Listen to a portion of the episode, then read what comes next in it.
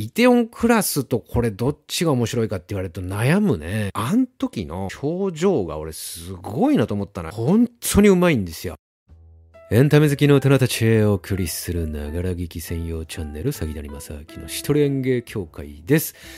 この一人演芸協会は音声配信チャンネルとして約3年近くやってきておりますが、動画版というのも存在します。名前は詐欺谷正明の世界演芸協会という名前。えー、あんまりまあ更新頻度はかなり緩やかなんですが、先日ですね、僕と韓国人の方で、日本と韓国のエンタメに関する話をその世界演芸協会の方で上げているので、えー、できればそちらを見ていただいた上で今のこの音声配信の方に戻ってきていただけると今日のこの動画がより楽しく聞いてもらえるんではないかなというふうに思っているんですがその韓国の方といろんなエンタメの話をした時にその方からおすすめされたのがウヨンウ弁護士は天才派だという韓国ドラマなんですね。なので今日はこのウヨンウ弁護士は天才派だという韓国ドラマのネタバレなしのあらすじ紹介。そして後半がネタバレありの感想、名シーン、えー、各話、バーッと全話レビューしていきます。そして一番最後にもしこれを日本でやるんだったら誰がいいか、キャストね、日本キャスト誰がいいかというところも、えー、今日はちょっと長くなると思うんですが、ウヨンウ弁護士は天才肌の話をしていきます。えー、まずあらすじネタバレなしで話しますが、主人公はウヨンウというね、このタイトルに入ってるのがこの主人公の役名になるんですが、若い女性弁護士なんですね。なので、まあ、ざっくり言ってしまえば法廷ドラマになるんですが、このウヨンウという新人弁護士は、自閉スペクトラム症という、まあ、障害を持っている女の子の役なんですよね。で、えー、全16話なんだけども、まあ、1話完結形式で、そのウヨンウ弁護士がいろんな、まあ、事件を担当しながら、まあ、法廷でいろいろうーん、なんて言うんだろうな、法廷、法廷ドラマが繰り広げられるみたいなことですね。で、演出的には一見かなりライトな、コメディタッチなんだけど、でもまあ主人公が自閉症という病気を抱えているということであるとか、その上で今の、まあ日本も同じだけど韓国が抱えている社会のまあ問題点になっている部分とかを突きつけられるこれどっちが正しいんだろうなとかこう割と深いところまで考えさせられるいろんなテーマがありちょっと恋愛要素も入っていたりコメディタッチだったり若い人向けっぽい感じなんだけど十分大人でも楽しめるいろんなその偏見であるとか不条理に立ち向かっていくっていうこのウヨンウがね。で何よりねこっからはそのドラマの作りのところなんだけどこのねウヨングっていう役をやっているのがパク・ウンビンっていう向こうの30歳ぐらいのまあ役柄はね22、歳なんだけど、まあ、全然22歳に見えるんだけど、えー、女優さんなんですが本当にうまいんですよ。まあ俺もその韓国の女優さんそんなにたくさん知ってる、まあ、知そんなにっていうかもう全然知らないけど、この子より上手い30代の女優さんって韓国でいるのかなって思うぐらい、もういるんだとしたらいよいよ韓国おっかねえなっていうぐらい、むちゃくちゃうまいんですね。で、制作チームは、このドラマの制作チームはもう絶対この子しかいないと、ウヨンウ役はこの子しかいないってオファーするんだけど、このパク・ウンビンっていうね、この役をやった子は、最初断ったんだって。やっぱ自閉症の役だし、その下手にはもちろんできない。まあ下手に仕事はしてないだろうけど、ちょっと自分の演じ方一つで、本当に自閉症の方に迷惑をかける偏見を持たれてしまうとか、だからちょっとっていうことでお断りしたらしいんで。で、その後ね、えー、っと、これ、連ボっていうのかな？に出演するんですね。だから、まあ、要はそっちの作品の方をまあ選んだわけです。で、終わった後も、ドラマ制作陣は、やっぱりやってほしいんですって、こう、1年待っで、でも、そのパク・ウンビンっていう子にやってほしいっていう風にこう言いに行ったんだって。そしたらパク・ウンビンは、いやもうこんなに自分のことを待ってくれる、ここまで自分に期待してくれてるんだったら、これは引き受けないわけにはいかないっていうことで引き受けるんですよ。このウヨンウという難しい役を。で、本当にその彼女はそこからいろんな自閉症の勉強したり、いろんな人とこう会いに行ったり話を聞いたりして、このウヨンウというキャラクターを演じるまでに至るんですけども、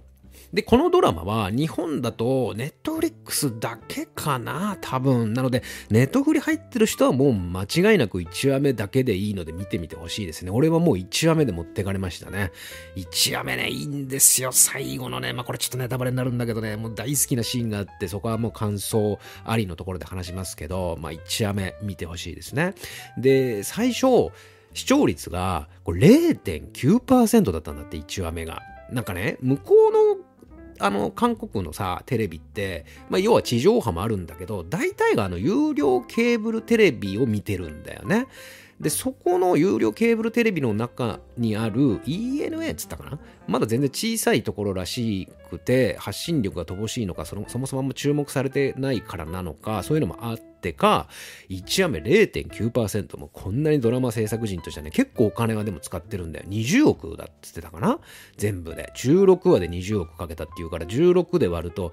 約1話で1億2500万が単純計算でね、まあ、要は全体で20億もかけてるぐらいもう結構これは勝負だったんじゃないかね。その1話目が0.9%だったもんだからうわやべえって焦ったのか。いや絶対巻き返せるという自信があった。たのかで結果この 0.9%1 話目始まったこのドラマが一気に見た人がこの0.9%の人たちだろうねこれやべえってことで一気に口コミで広がってって最終回にはもう17%までいったとだからこれ日本の地上波の視聴率と同じ風に比べてはダメだろうね。向こうの地上波ではなくて、その有料ケーブルテレビの中の視聴率っていうことなので、結構まあすごい数字なんだと思うんですよね。うん、ちなみに日本のドラマって1話テレ東が1000万ぐらいで TBS とかで4000万ぐらいとかで大河とかドクター X とかこう視聴率がこう取れるもの強いものだと1話1億ぐらいかけるっていうのもあるらしいんですがまあだからこれもう投資だよね。投資。もうこれ絶対これはいけるっていうさものとさいやちょっとわかんないからっていうのとさでももう自信があるものは一生懸命お金集めてお金かけて作るんだろうしおそらくこのウヨンウはどういう人が脚本を作ってどういう経緯でこの作品制作に至ったかまではちょっと俺は分からないんだけど分かる人いたらコメント欄に書いてほしいんだけどまあとにかくものすごい自信があったと思うんでそんなに大きなチャンネルじゃないのに20億もかけてでこの主人公主演のウヨンウというこのえ、ー、と、パク・ウン・ウンビンだっけ？に出てもらうために1年も待ってっていう、もう絶対この子でちゃんとこういう風に撮れたら、必ず面白いものになるという自信があったから、お金をかけれたんではないかなという風に思ったんですが、で、さっき脚本家がどうこうって言ったけど、めちゃくちゃよくできてるんですよね、脚本が、ストーリーが。ものすごくよく練られている。だから、もちろん一番完結形式でいくんだけど、その裏側ではずっと並行していくつかのテーマも同時進行で動いていくんですよ。まあよくあるといえばよくあるけどね。これはもう僕の中ではイテオンクラスとこれどっちが面白いかって言われると悩むね。うん、全然またそのイテオンクラスとは毛色が違うので、このドラマは。ただ面白さだけで比較するとかなりイテオンクラス面白いなと思った人は絶対えー、ウヨンウ弁護士天才肌も見てほしいし、韓国エンタメ詳しい人はこのイテオンクラスとウヨンウが面白いと思った人には何がおすすめかあればね、あの、コメント欄にそれも教えてほしい。俺、あの、愛の不時着全然ダメだから、もう1話目でもう、あの、不時着しちゃったから俺が もうこれは無理と思ってあそこまでちょっともうコメディはあれ本当は別にコメディじゃなくてねちゃんとしたシーンもあるのを知ってるんだけどねもうちょっともうもう耐えられなかったので、まあ、あれは絶対若い子向けだと思うのでおじさん向けに作ってないと思うのでまあ、それもちょっと加味していただいた上で何かおすすめあれば、えー、教えてほしいんですが、コメント欄で。うん。だからまあ本当ウヨンウはね、社会的意義が非常に強いエンタメだったと思うんだよね。視聴者をちゃんと引きつける、考えさせる、障害というものとね。うん、だから、そういったこう、社会的意義もあるし、エンタメ要素としてもたくさん入っていて、まあ、とにかくおすすめです。ウヨンウ弁護士は天才派だ。そして世界演芸協会でこのウヨンウ弁護士及びイテオンクラス、六本木クラス等々、えー、韓国の方と直接話している動画がアップされているので、概要欄から飛んで見てみてください。では、ここからネタバレありの感想に行きます。えー、感想、それから前話、レビュー、そして最後に日本版リメイクをするならキャストは誰がいいかという話まで行きます。まずこのウヨンウ弁弁護士は天才肌のドラマ、感想、ウヨンウのキャラ設定ですよね。クジラが好きで、で異常に好きなその執着性みたいなところで自閉症を描きつつも、ちゃんとそのクジラ好きっていうことを物語もリンクさせていくっていう、だこういう作りがやっぱ抜け目ないなというか、あの、アイディアを何かこうひらめいた時のイルカジャンプ、クジラも出てきてたかな。ガリレオなんかもそうだけどさ、バーってこう、あの曲がかかってさ、なんかガーって書いていく、あったけど、なんかそれにも似た分かりやすいこのトリガーというかね、視聴者に植え付ける、ここでこれが来ますよ、来ましたよ、そしてそろそろ来るかもよと思わせるさ、期待値を高めるっていう意味でも、まあ、ウヨンウのキャラ設定が完璧だったなというところと、あとは、ちょっと細かいとこだけど、大抵失敗するドラマ内ブーム？ドラマ内ブームって言えばいいのかどうかわかんないけど、なんかそこのドラマの中だけで流行っていることを外でも流行らせようとするというかさ、要は、ウヨンウとグラミの挨拶だよね。ウーとザヨンとザウー、ドンとザグーとザラミハってあったじゃない？めちゃくちゃキャッチーだよね。で、ちょっとこう、真顔な感じでやるのもいいよね。イエーイみたいな感じの挨拶ではなく、なんかちょっと真顔でやる感じ？だもうこういうさ、真似したくなる、まあコンテンツって言えるようなものじゃないかもしれないけど、そういう部分って、今の TikTok 文化なとかショート動画文化時代においてはこれ非常に重要、まあ、特にま TikTok かな。なんかこう真似したくなるとかそういうコラボ機能もついてたりするよね。TikTok は。だからああいうのもまた一つねうまい仕掛けだったよなという。で、本当にこう、世界中でね、流行ったっていう、まあまあ、世界中で流行ったっていう言葉は、まあまあ使われ、簡単に使われがちだけどね、本当に世界中の人が使ってるわけではないんだけど、でも見た人は、このドラマを見た人はもう一度や二度はね、うん、真似したくなるってのはあったと思うし、それを動画に上げてた人も外国の方でもね、いっぱいいましたと。それから、イテオンクラスなんかもそうだったけども、キャスティングの見事な采配ですよね。でもちろん俺はその韓国の俳優さん、詳しくは知らないですよ。知らないけど、だからこそ、顔を見るだけでその人のキャラクター像がイメージしやすくてそのイメージしたキャラクター像と実際のその役柄がぴったり一致してるから見やすいのよね。だから作り手の思惑というか、まあ、演出というか意図と見る側の観点がちゃんとこう合っている一致しているからうん、多分こういう、あの上司にしてもさ、同僚にしてもさ、こういう感じの人かなっていう風に思わせる容姿というか演技ができる人をやっぱ持ってきてるし、やっぱそう思った通りの役柄だから、すごく、ださっきも言ったようにね、ウヨンウにもそんだけこだわったぐらいだから、おそらく他のキャストもかなり入念に調べてというか考えてキャスティングしていると思うので、まあうまいよなと思うよね。まあこれもね、イテオンクラスの感感想動画でも言ったかもしれないけど、イメージがないから顔立ちから連想するその役柄にはめやすかったというのは、その裏側は他のドラマのイメージとかがあんまりない。つまり我々が日本のドラマで見ている、日頃見ているような俳優ではないから、この人こういう役よくやるよねっていう先入観がないから、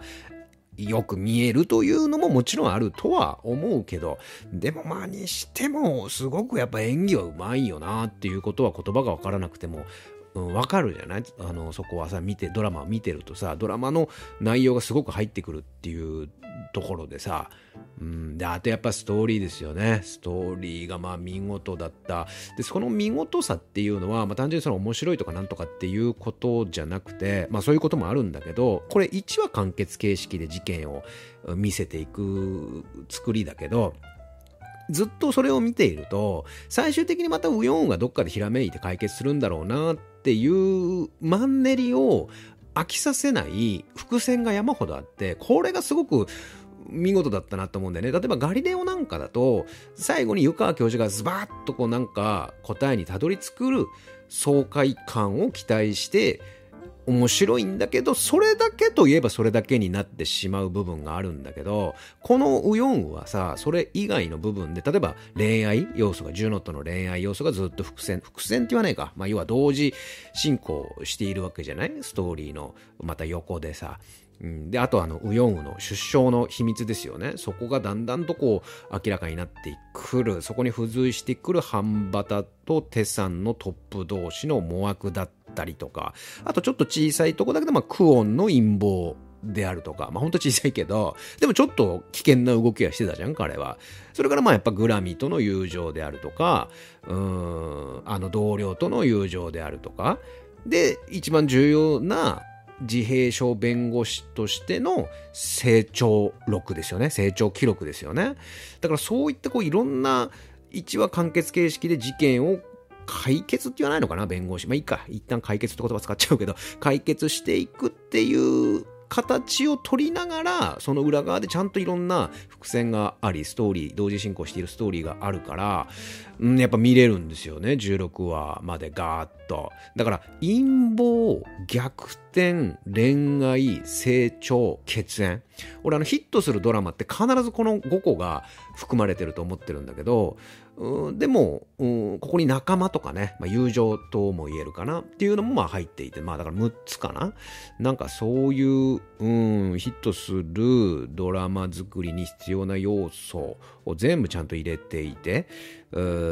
さっきのあの挨拶じゃないけど、ちょっとそういったさ、フックの部分もちゃんと考えられていて、まあヒットするべくしてしたんじゃないかなというふうに思いました。で、前はね、ちょっとこう気になったところ振り返っていきますが、さっきね、ちょっと言わなかったネタバレになっちゃうから言わなかったっていう1話目のラスト、すっごい細かいところなんだけど、1話目のあの法廷でね、戦うその最後の終盤の方のシーンで、裁判長が言った言葉を反復してしまう。あの、そこで、えん？ってなるシーンあったじゃない。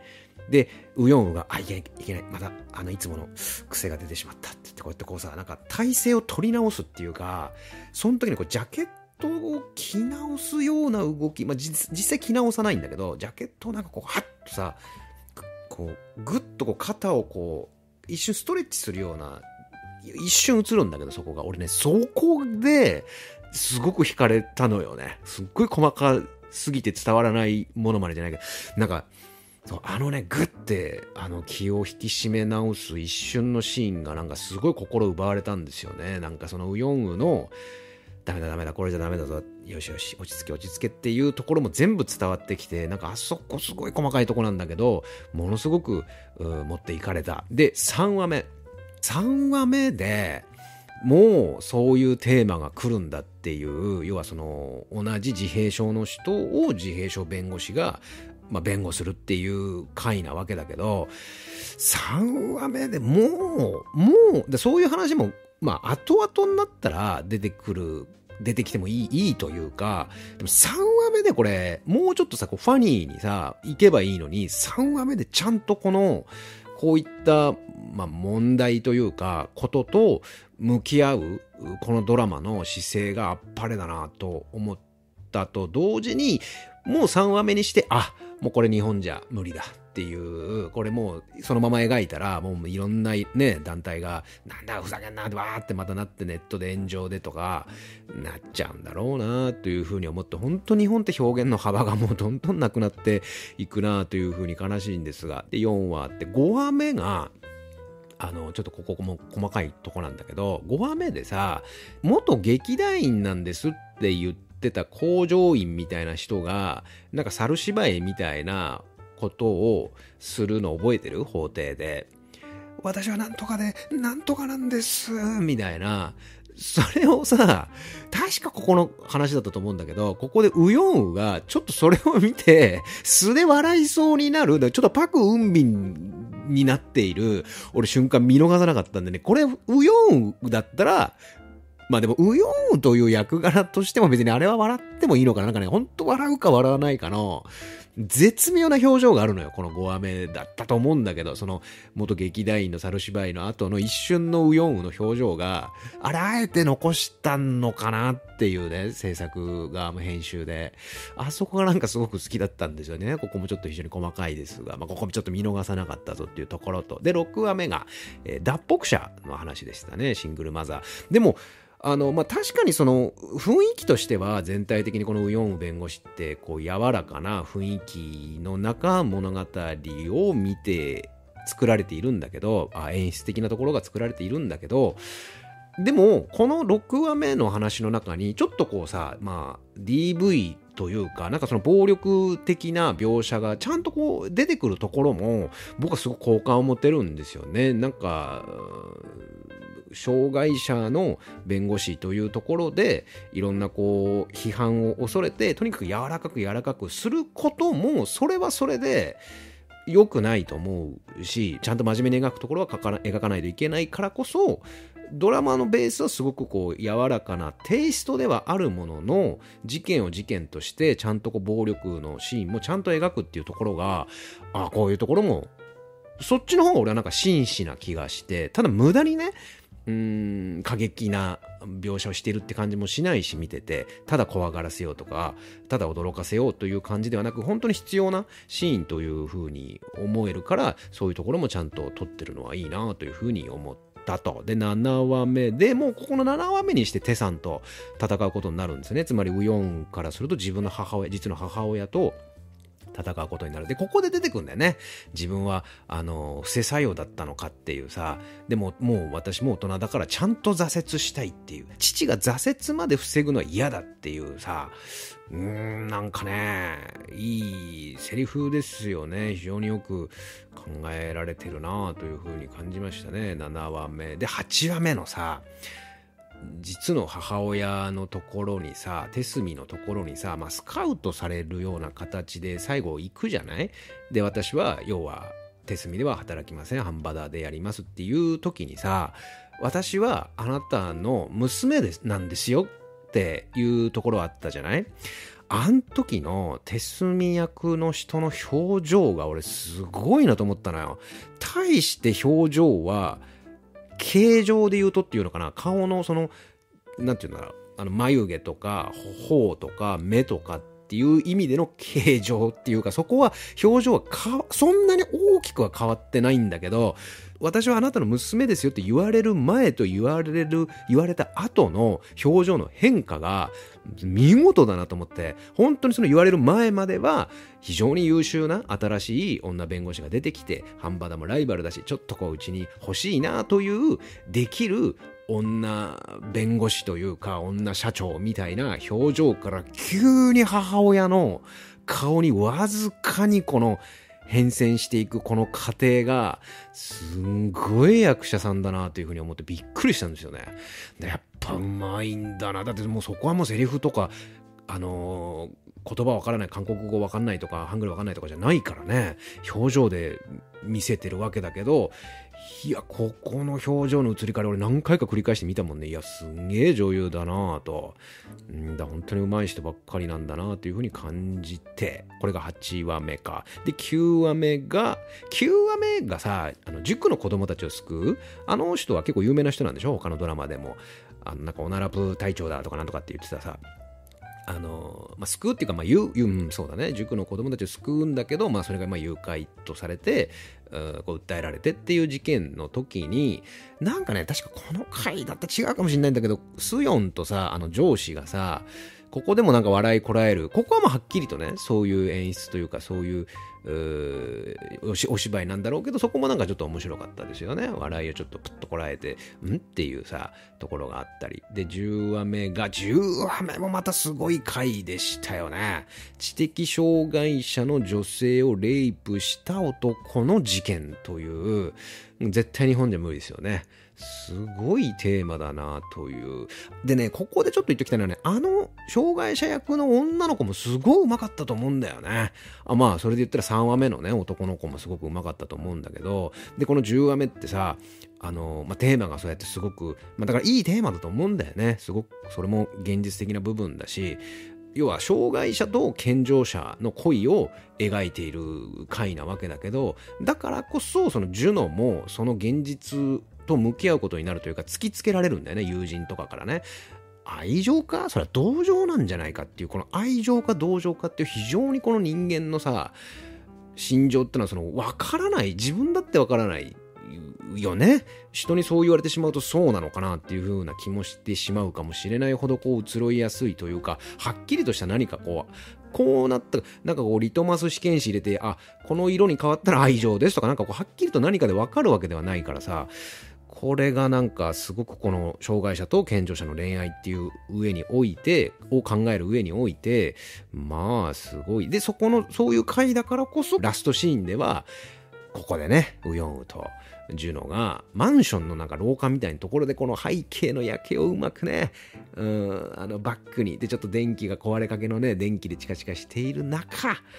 キスシーンと。これはどうなんでしょうかね。おじさんの僕が見ても、あの、ときめいてしまったですけどもね、もうなんか、ウヨンを父親のような目線からウヨンを見ているところがありますからね。だから途中でなんかこうデート中かなんかの時もなんか、いきなりひらめいちゃったりとかさ、いやいや、ちょっともう今、ジュノとさ、デートしてんだからダメでしょ、今それでちゃとかこう思うような、なんかもうそういう感じになっちゃってた。でもまあ、あのね、キスシーンはなんかすごくいいシーンだったんじゃないのかなって撮り方なんかもねアングルなんかもすごく良かったというふうに思いましたね。10話目。そうあとね悪い男に恋する自由もありますっていうねセリフとかね。なんかこううん4ウだからなのかこのドラマなのだからなのかそのパクンビンというこの演技がいいからなのか撮り方なのかもういろんな要素が相まってるとは思うんだけどね一個一個の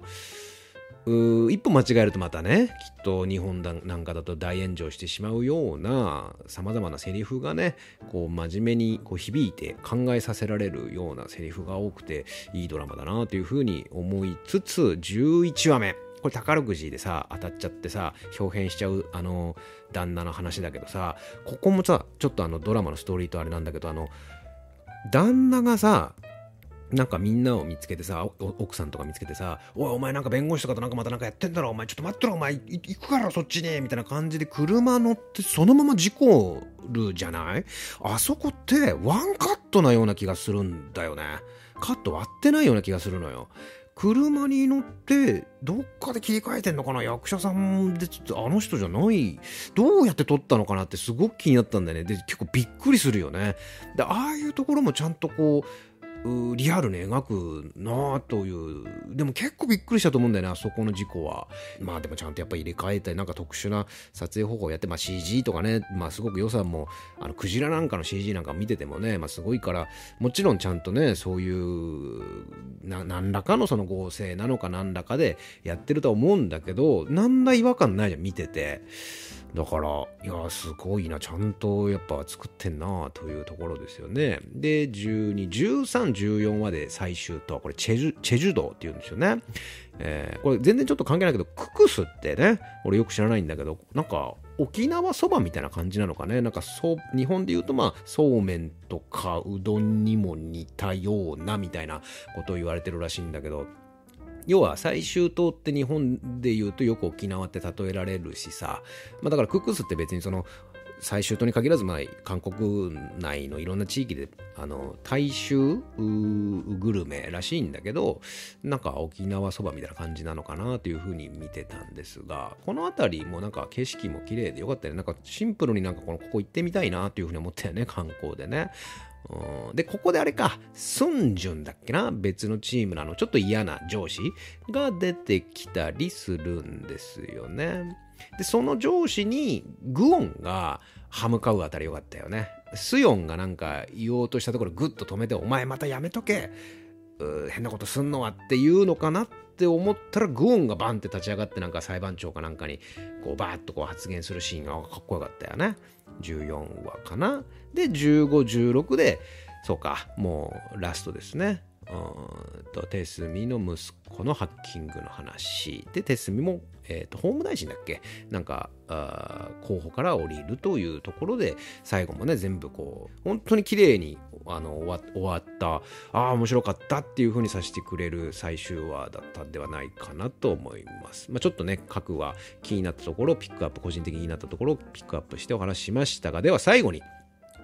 このウヨンウ弁護士は天才肌。日本版でやるなら誰がいいか。というところを最後にお話ししていきたいんですが、まずウヨンウですよね。もうここで決まりますからね。僕はね、最初見せた時にウヨンウは松本穂香かなっていうふうに思ったんですよ。この世界の片隅での主演やった子、あと au の CM とかにも出てた子、松本穂香わかりますかね。または、ノン。ノンもうまいですから、どうかなと。で、ちょっと、今回の六本木クラスみたいに、割とこう、平べったくというか、メジャーどころで行くなら、長野メイ。この辺かなと思うんですけど、どうですかね？この辺りはぜひあの、コメント欲しいですね。この人いいんじゃないですかって。松本穂香のん長野メイ。で、えー、上司、半端田の上司は、寺島しのぶさん。で、実の母親、ライバルは、板谷由香さん。で、パパは、大体このパパは、また松重豊さんか三石健さんだと思うんだけど、俺はね、中村育児さんをちょっと推したいです。これもちょっとね、調べてみてほしい。絶対俺合うと思うんだちょっとお年が召しちゃってるかもしれないんですけどね、中村さんのもうちょい若い時だったらいいんだけどね。で、あの、上司ね。上司は、あのウヨンウのね、上司は、まあ、星野源がいいっていう人は多いような気がするんだけど、俺は、高橋一生どうかなと思うんですよね。で、ジュノ、彼氏は、松下洸平がいいんじゃないかって僕は思ったんだけど、これ、ウヨンを誰にするかで、年齢のね、部分で、松下洸平ももう40枚ぐらいになってくるので、ちょっと事故起こしちゃったけど、伊藤健太郎いいんじゃないかなって僕は思います。彼氏は松下洸平か伊藤健太郎。ま、ちょっと年齢の、これ、この2人だけでも幅がちょっとあるんですが。で、同僚の女の子も、スヨンか、もう、本当は水川あさみがいいんだけど、水川あさみもちょっともうベテランの年齢になってきてるので、馬場文香とかね、でもちょっと違うかな。なんか、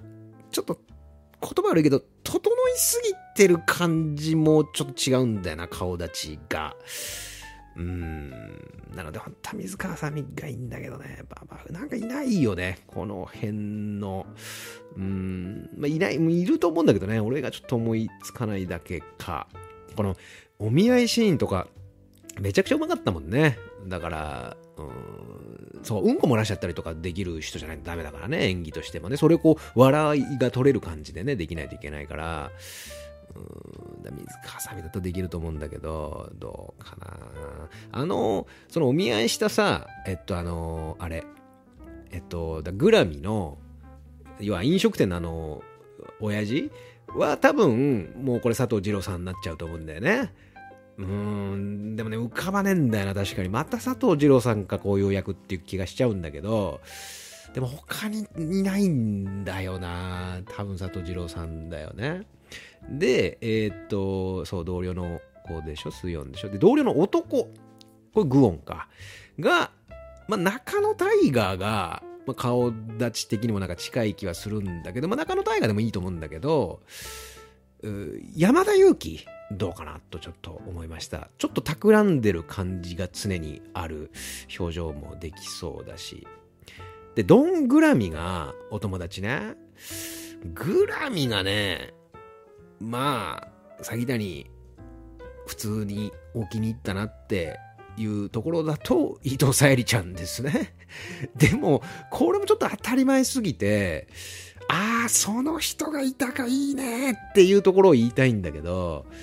うん、まあちょっとね、まあ我ながら今回のキャスト案は、俺イテオンクラス、あ、違う違う、六本木クラスのキャスト案は我ながら結構良かったと思ってるんだけど、ウヨンはちょっと難しいですね。あんま自信ないです。だからもうちょっとあなたにこれやるんだったらこの人いいんじゃないですかって、まあそもそも反対っていう人ももちろんいっぱいいると思うんだけどね、まあ、こうやってこう考えるのも楽しむ一つのエンタメとしてね、えー、何かライトな気持ちでね、この人いいんじゃないですかというのがあれば、うん、俺ね、どっかのね、裁判長って毎回変わるじゃない？俺どっかのね、話のね、裁判長、これ絶対さだまさしさんだなっていうふうに思った回があったんだよね。さだまさしさんにそっくりな韓国のさだまさしかっていう裁判長いたのよね。何話目だったか忘れたけど。でもなんか、なんか合いそうだよね。なんかそういう、いつもさ、裁判長役にちょっとしたなんか、面白い人を連れてくるってなんか俺ありなような気がするから、そういうところもね、いろいろ、もし日本版やるならね、またブーブーね、文句言いながら見るんでしょうが、あそんなところでございます。えー、あなたが思う、4日本版キャストも含め、まあそれだけに限らずね、このドラマに対する感想などあればコメント欄の方でお待ちしております。この番組では見たしても嬉しくなるようなコメントに関しては随時番組の中で紹介させていただいております。そしてここまで聞いていただいたあなた、ぜひチャンネル登録と普段表ではできない話を裏側でこの間もライブではアバーやりました。メンバーシップ登録の方もお待ちしております。杉谷正明でした。ちょっとさっきから甘噛みが多かったですね。失礼いたしました。